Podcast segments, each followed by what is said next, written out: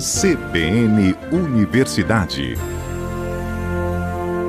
O crescimento das cidades trouxe algumas mudanças ao longo do tempo. Na produção, o artesanal foi substituído pela indústria. No transporte, os animais pelos automóveis e na moradia, a chegada das residências verticais. Com toda essa evolução, possui consequências, claro, e como todo aumento de gases poluentes na atmosfera. É uma dessas consequências. Mas de que forma isso nos afeta?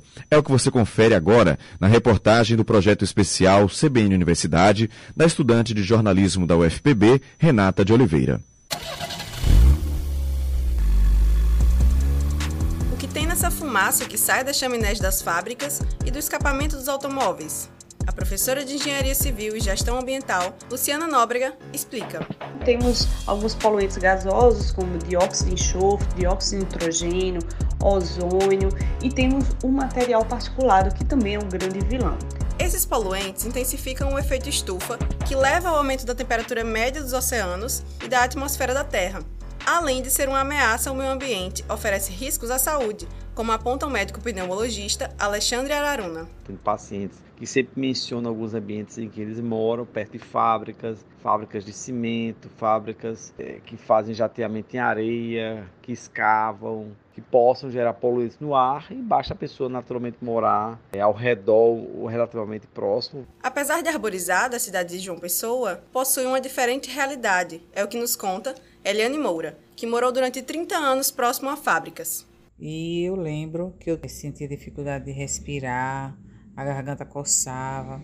E até mesmo o telhado da casa chegou a colar por conta da poeira da fábrica.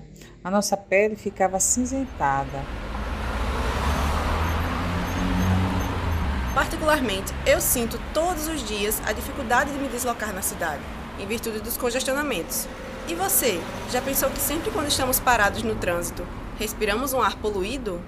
Os dados disponibilizados pelo Denatran analisarem os últimos 10 anos, nós podemos verificar aqui que no município de João Pessoa a frota veicular ela dobrou nos últimos 10 anos.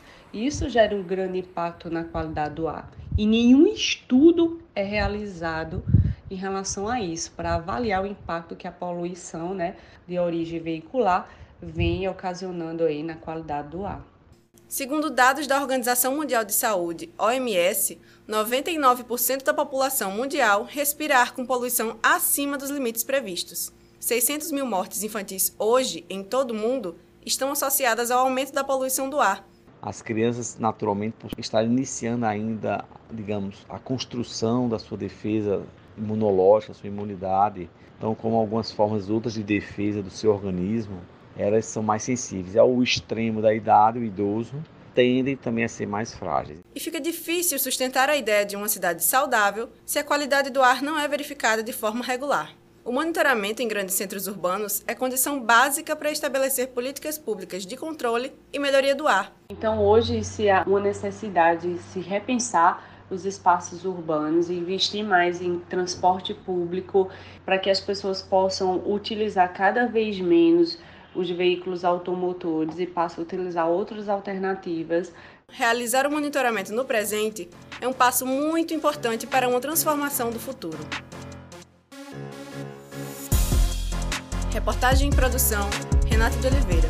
A edição é de Maicon Rodrigues, a orientação é da professora Patrícia Monteiro.